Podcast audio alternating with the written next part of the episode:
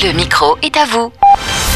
Dans la nuit du 31 juillet au 1er août, le projet de loi bioéthique est entériné par l'Assemblée nationale. Une disposition adoptée à la sauvette selon les propos du CPDH, le comité protestant évangélique pour la dignité humaine, retranscrit dans Christianisme aujourd'hui. Le contexte, en pleine crise sanitaire, économique et sociale liée au Covid-19, a fait aussi réagir le CNEF, le Conseil national des évangéliques de France. Quand l'éthique médicale devient immorale, nous en parlons dans le micro est à vous aujourd'hui avec Étienne Omnes. Nous en avions déjà parlé alors que euh, vous représentiez Alliance Vita 38 en mars 2019 et aujourd'hui, c'est en tant qu'auteur du blog évangélique collectif parlafoi.fr que vous êtes mon invité. Bonjour Étienne. Bonjour Johan. Alors dans l'article référence justement sur euh, parlafoi.fr, on peut lire des mots comme abomination, infanticide, affrontement ou plutôt affronter l'opposition. Oui, tout à fait, et nous assumons notre langage. Euh, ce qui est en jeu, c'est vraiment une, quelque chose de titanesque. Euh, comme le disait la féministe radicale Marie Daly, finalement, la bataille autour de l'avortement, c'est la mère de toutes les batailles culturelles. C'est-à-dire que c'est une question de doctrine, la doctrine de l'homme, mais derrière, c'est aussi la doctrine de Dieu, puisque l'homme est à l'image de Dieu. Si nous affirmons que l'homme est tel qu'il est présenté dans ce projet de loi, alors ce serait vraiment un dégât terrible qui serait porté dans notre loi, une sorte de rébellion contre Dieu, voilà, en tant que chrétien. Mais c'est aussi un dégât qui est causé à notre nation en tant que citoyen, euh, dans le sens où ça ne va pas du tout dans l'intérêt des enfants, ni de la famille. La définition de la bioéthique, c'est étude des problèmes moraux que soulèvent la recherche et les techniques biologiques et génétiques. Qu'est-ce que la loi bioéthique, Étienne en l'occurrence, c'est une loi qui est révisée régulièrement afin de tenir compte, soi-disant, de l'évolution des pratiques. Il y a deux visions en fait. Pour nous, euh, si on parle de l'éthique du vivant, alors on parle de quelque chose qui est fixe, puisque pour nous, la, la vie étant créée par Dieu est fixe selon la loi naturelle. Mais il y a une autre vision qui est celle où en fait l'éthique est une construction sociale et il s'agit de s'adapter aux dernières pratiques, aux dernières constructions à la mode. Rien que de venir réviser, c'est déjà, on va dire, affirmer quelque chose. Dans cette loi bioéthique, il y a notamment euh, la PMA, la procréation médicalement assistée, remboursée à 100%, ou encore l'IMG jusqu'au terme en cas de détresse psychologique, un terme invérifiable pour l'association Provi Alliance Vita.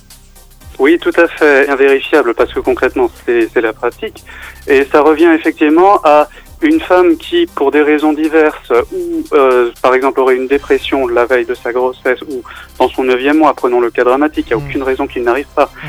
Ou alors parce que, par exemple, euh, son compagnon la quitte, elle pourrait demander un avortement. Sauf qu'on ne parle pas de fœtus de 12 semaines, qui sont déjà stablement formés, on parle de bébés qui pourraient être viables, de bébés qui, euh, à la limite à une heure près, si j'exagère un peu, sont parmi nous et seraient des citoyens de plein droit. De manière générale, ce texte consacre une autorité du parent, de l'individu sur l'enfant, euh, qui n'est pas juste selon nous. IMG, PMA, GPA, là ce sont des évolutions justement pour lesquelles vous êtes bel et bien contre. Hein. Oui, alors premièrement, il faut remarquer qu'il y a un artifice de langage derrière, c'est-à-dire qu'on cache, on dissimule des actes qui sont en fait, euh, bah, il n'y a qu'à les regarder pour euh, en avoir des, réactions fortes. On, on, masque, on maquille derrière des termes techniques et des acronymes neutres.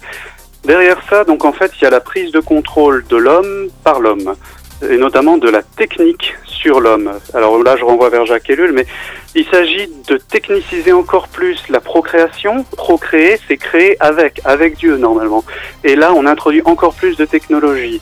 Euh, notamment, on a abandonné le critère médical pour la PMA, c'est quelque chose qui a été voté dans cette loi. Il ne s'agit plus de remédier à l'infertilité, il s'agit de, de, donner lieu à un projet parental. Vous voyez, l'accent est maintenant sur la volonté de la personne qui veut se donner un enfant. Et donc, il y a quand même, d'un point de vue chrétien, en fait, on abandonne la nature créée par Dieu pour se tourner vers la volonté de l'homme.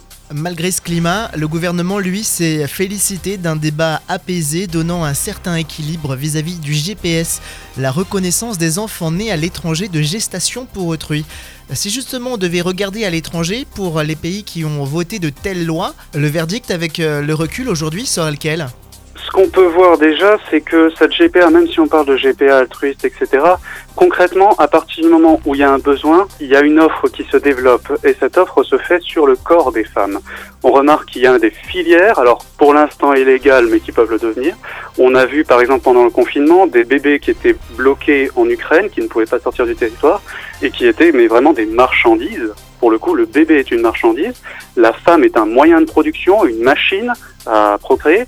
Est-ce que c'est vraiment ça la vision de l'humanité qu'on accepte, qu'on veut?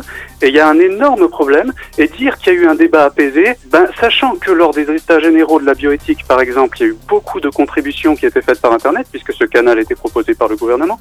Et en gros, la conclusion, c'était de dire qu'elles n'étaient pas représentatives, parce qu'elles étaient trop conservatrices. Voilà, donc oui, si on supprime ce qui va pas, c'est sûr que c'est apaisé. La vision euh, mercantile de ce projet, ça fait justement partie de vos craintes. Hein. Oui, d'autant plus, et c'est pas pas juste une, une crainte. Hein. Dans la loi, il est possible, si on n'a pas de sperme, par exemple, par des institutions non lucratives habituelles, il est permis de se tourner vers des institutions lucratives, à but lucratif, autrement dit des entreprises. S'il n'y a pas de solution, il va être possible d'acheter concrètement du sperme, d'acheter du matériel humain. Euh, c'est une disposition votée dans la loi. Maintenant, il n'y a plus qu'à étendre la logique. Et le problème de ces révisions, c'est que justement, elles ne peuvent que aller vers une extension de ces droits.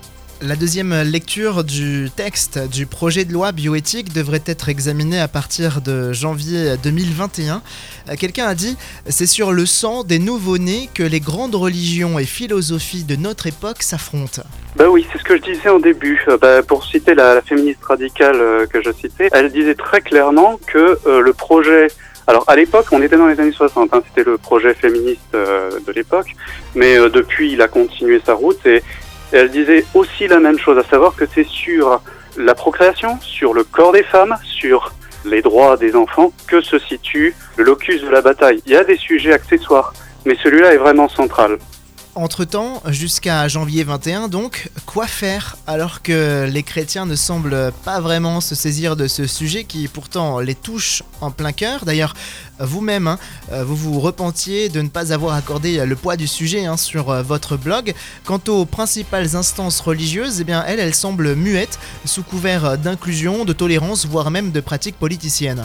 Je comprends après, les... enfin, il ne s'agit pas de blâmer euh, ces institutions-là, même si effectivement elles ont été peut-être un peu légères sur le coup. Mais ce qu'on peut faire concrètement, parce que souvent ce qui nous manque, et ce pourquoi on n'a pas d'espoir, c'est qu'on n'a pas de moyens d'action. Faute d'action, on manque d'espoir. Donc là déjà, le 6 octobre, une manifestation qui s'appelle Marchons Enfants, le CPDH, Alliance Vita, différents collectifs appellent à cette manifestation. Il est important d'y participer. C'est le moment en tout cas de faire revenir ce sujet dans la discussion. Puis à plus long terme, il y a aussi tout simplement écrire aux sénateurs qui vont réviser ce texte de loi de manière à ce que, bah, disons que la manœuvre ne fonctionne pas.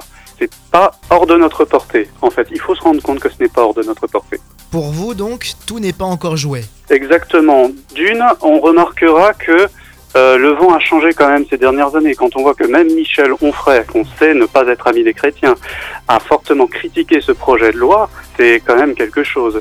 Enfin, euh, ils ont été obligés de recourir jusqu'à la dernière des manœuvres du manuel pour réussir à la faire passer. Donc oui, on a nos chances, il n'y a pas de raison.